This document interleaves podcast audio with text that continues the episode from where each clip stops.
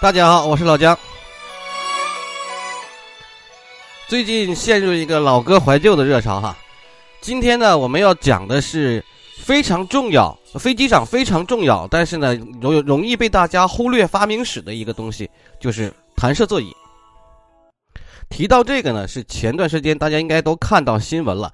九号的时候，我们坠毁了一架歼七战斗机，它避开了两所学校，记住，避开了两所学校，坠毁在民房里，造成了一定的伤亡，同时飞行员也弹射了，也也那个受了伤。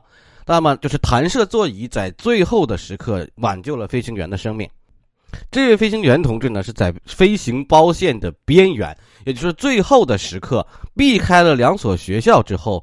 跳伞的，那么它的弹，它是用使用弹射座椅来跳伞的。那么弹射座椅的发明史是什么样子呢？关于这个事件，我们就不评述了，因为有网上已经有很多了，就不评说了，毕竟这个有风险。我们就来说一说弹射座椅的这个起源以及它未来的发展是什么样子的。弹射座椅的起源是应该以二战为划分的，以二战为节点的。它二战一前面那是算是。呃，原始的弹射座椅雏形，二战后到现在，那是一代一代发展的三代弹射座椅。而我们国防工业这个航空工业展示出来的这个第四代航空座椅呢，就是未来用在战斗机上的第四代。呃，在二战之前哈，尤其是第一次第一次世界大战期间，早期的作战飞机呢都是双翼的，说白了就是上下两个翅膀，很多都是不配类不配备降落伞的，也就是说它没有降落伞。飞行员被击中了之后不会跳伞，反而一战之中为炮兵指示目标，还有修正炸点的那些空飘气球，还有飞艇，那上面的炮兵观察员就会配备降落伞。那个时候已经有降落伞了啊！降落伞发明史，大家有机会可以去了解一下，或者我们有机会哪天讲讲。曾经有人从埃菲尔铁塔上，他发明降落伞，从埃菲尔铁塔上跳下来然后挂了的也有，啊。就是说，开始的时候是气球装备、飞艇装备有降落伞。为什么一战时候飞机不用降落伞呢？因为那个时候飞机慢，它两个翅膀升阻比性能就比较好，被打中了，除非你打碎了，不然的话，它基本上都可以滑翔迫降。对，都可以滑翔，慢慢慢慢滑翔迫降下来的。再有呢，一战的飞机座舱都非常非常的狭窄，飞行员几乎是挤在舱内的，像是你坐在一个铁皮桶里，是可以这么理解。本来空间就有限，如果再配备降落伞，那飞行员的活动空间就非常小了。到了一战后期和间战期，就是一战和二战之间的间战期，飞机的研制，呃，速度就开始提高，原有的那种钢骨木结构也被金属。半硬壳这种结构取代了，也是木头这种东西慢慢从这个飞机上消失了，飞机的座舱开始增大，这个时候才给飞行员配备了降落伞，还有掉到海上怎么办呢？得有救生衣，还等等等等，这是航空救生设备开始发展了。那个时候呢，飞行员随着速度要提高哈，毕竟一战飞机有很多都是敞篷的啊，还没有盖儿的。如果呃随着速度的提高，就要就要给这个飞机放上座舱盖吧。那个时候就怎么办呢？飞行员得先打开盖子，再爬出飞机跳伞。一旦跳伞高度过低，或者说是被击中的时候，你是倒飞、侧飞等等，你座舱盖就有可能打不开，或者是卡住，就无法离开座舱，或者离开座卡座舱之后还没来得及跳伞，飞机就倒，飞机就掉了。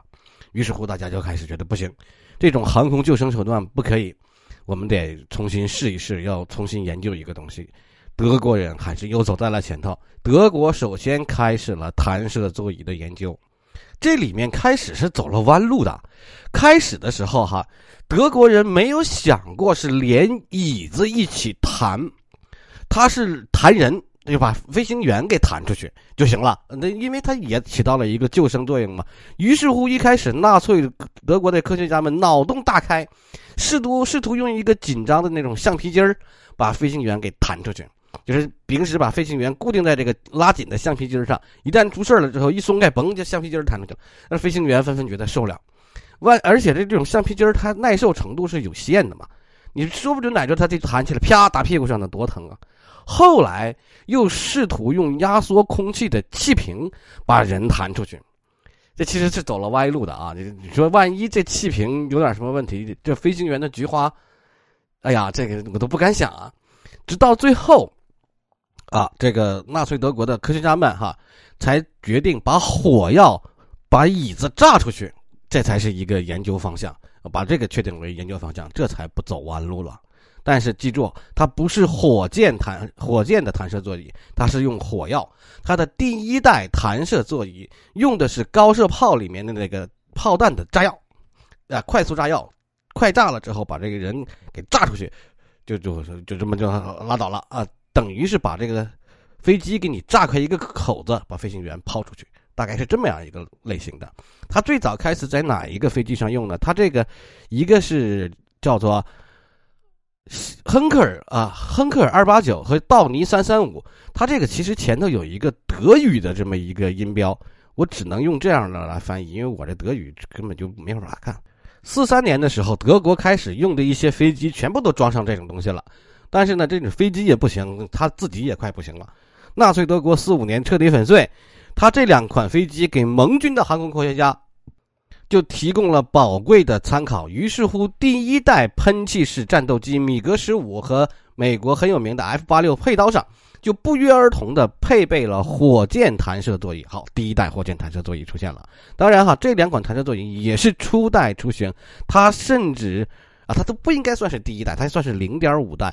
它对于飞行员的出舱姿势有很高的要求，必须收腿呀、坐直啊。还有米格十五，它这种弹射弹出去之后，还必须要飞行员自己把这个座椅给解脱掉，把座椅抛掉才可以。如果说啊，就是 F 八六那个呢，就必须是先把这个盖儿，把那个舱盖给抛出去，先把钢舱盖弹出去，然后再拉弹射锁。离机后特别复杂。所以说，米格十五战斗机哈，一共弹射就死了十七个人，九个人都是因为没有办法脱离座椅的。毕竟在那个时候，就是在你需要被弹射，座机在被击中或者要坠毁要弹射的时候，多一秒多一个复杂动作，那都可能使你面临灭顶之灾。那不管怎么说，这个东西解决了有无的问题啊。然后。等这个 F 八六和米格十五之后，很快性能就上了高音速了。弹射座是它以弹射座椅这个系统呢，也进入了八仙过海各显神通这个年代。第二代弹射座椅就诞诞生了。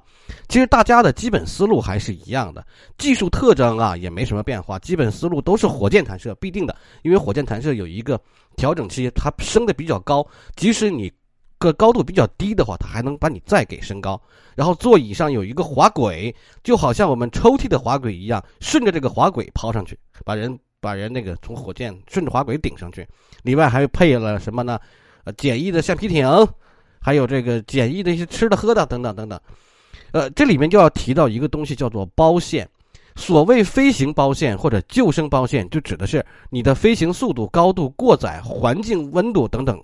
为参数画一个坐标，表示你这个飞飞机飞行和你飞机使用限制条件的一个封闭的几何图形。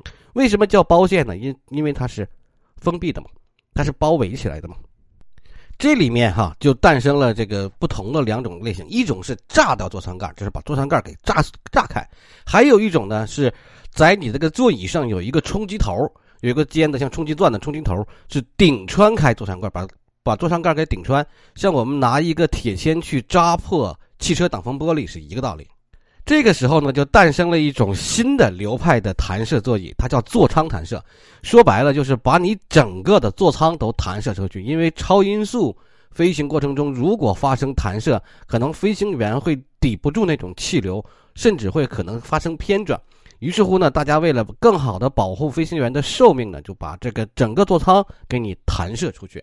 但是呢，这个弹射座舱其实是非常复杂的，原理其实特别简单呢。大家想，连同座舱那种钢铁铁疙瘩一起弹射出去，那就需要更多的火箭弹动力啊。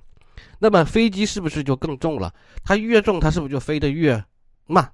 所以说，它跟研制飞机的发展方向又有一点背道而驰。现在我们大家所普遍采用的都不是座舱式弹射了。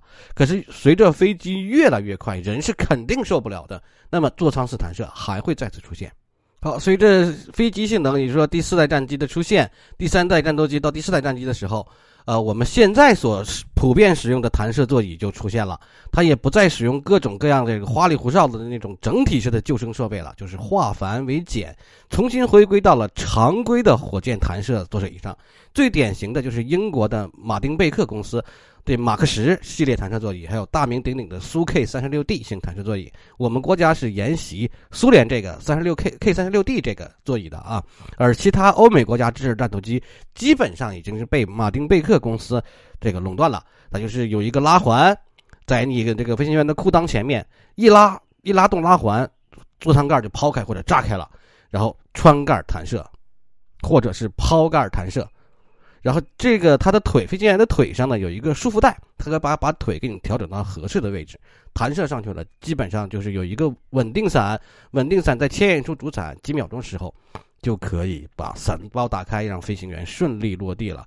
现在的弹射座椅基本上可以做到零高度弹射，或就是零高度弹射指的是零呃双零啊，就是零高度和零速度把飞行员弹射出去也能安然无恙的这种程度了，最多只是受点小伤。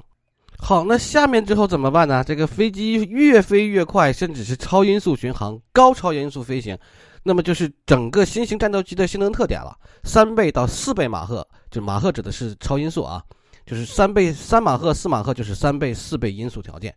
这些航空救生显然火箭弹射是不行了。那么怎么样搞呢？一，大家这个普遍认为的还是会回归到整体式弹射救生，也就是说，整体的把你座舱弹出去。这样一个方式，毕竟我们不是研究这个系统的人哈，也只能做一些猜测。有些人呢，就看了一下我国现在新配置的几个航空座椅、弹射座椅的这么一个特点：一个是弹射火箭具备一个矢量控制的这么一个功能，也就是说它弹出去了之后，还是能够控制它的角度和方向，甚至是这个座舱向下就倒飞那个状态也能安全弹射。因为咱们国家出过一次这样的类似这样的倒着弹射的出过事儿。啊，不是大，它不是倒着弹射，它是大仰角的时候出过一次事。还有飞行员的自我适应，因为有些弹射座椅无法弹射体重过轻的这种飞行员，比如说 F 三十五，它对体体重过轻的这个飞行员就不太友好，会导致飞行员产生伤害。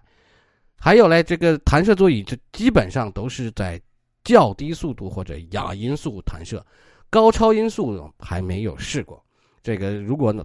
小那个收听众里面有哪个小伙伴是研究这个方向的，可以告诉老姜。好，感谢大家的收听今天的节目。我们今天简要回顾了一下弹射座椅的发明史，从最开始的橡胶动力压缩气体，直到最后用这个火药动力火箭弹等等，这么一个历史也代表了人类对于空中战争史的一种追求。感谢大家收听，再见。